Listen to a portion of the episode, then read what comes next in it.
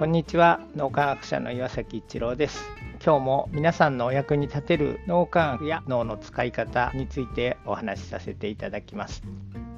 成長するためにフィードバックというのは非常に大事です。そのフィードバックをする時そして受ける時に脳の使い方というのが非常に大事であることが分かってきました。脳磨きでいうところの脳の使い方古分離思考と共同体思考というのがあります。古分離思考というのは相手と自分が分離しているどちらかというとネガティブにものを見る脳の使い方で相手と対立関係を作りやすいという特徴があります。それに対して共同体思考の脳の使い方をしてているとポジティブな側面に意識を向けて相手を仲間同士信頼関係を深めていくというそういう脳の使い方になります。ちなみにポジティブに目を向けるというところですけども人間の脳にはもともとネガティブバイアスというネガティブなものに意識を向けやすい特徴があります。なのでそれを補正しているという意味であってネガティブなことを見ないという意味ではありません。共同体思考の脳の使い方をしているとフィードバックする時に一緒に素晴らしいものを作り上げよう。そんな気持ちで相手にフィードバックをします。逆に古分離思考の脳の使い方をしてフィードバックをするとお前これダメじゃないかなんでこれができねえんだみたいな気持ちでフィードバックをする。そうすると相手の人も古分離思考のフィードバックをもらうと古分離思考になりやすくなるのでそうするとせっかくのフィードバックをなかなか活かせない自分が批判されてるとかダメ出しをされてるように受け取ってしまうのでそれを活かしにくくなってしまいます。それに対して共同体思考の脳の使い方でフィードバックをすると受けても共同体思考の脳の使い方になりやすいのでそうするとお互いにいいものを作っていこうっていう気持ちで受け取るフィードバックをさらに次の成長へと生かすことができやすくなります。ということで同じことを言うのであっても不分離思考で伝えるか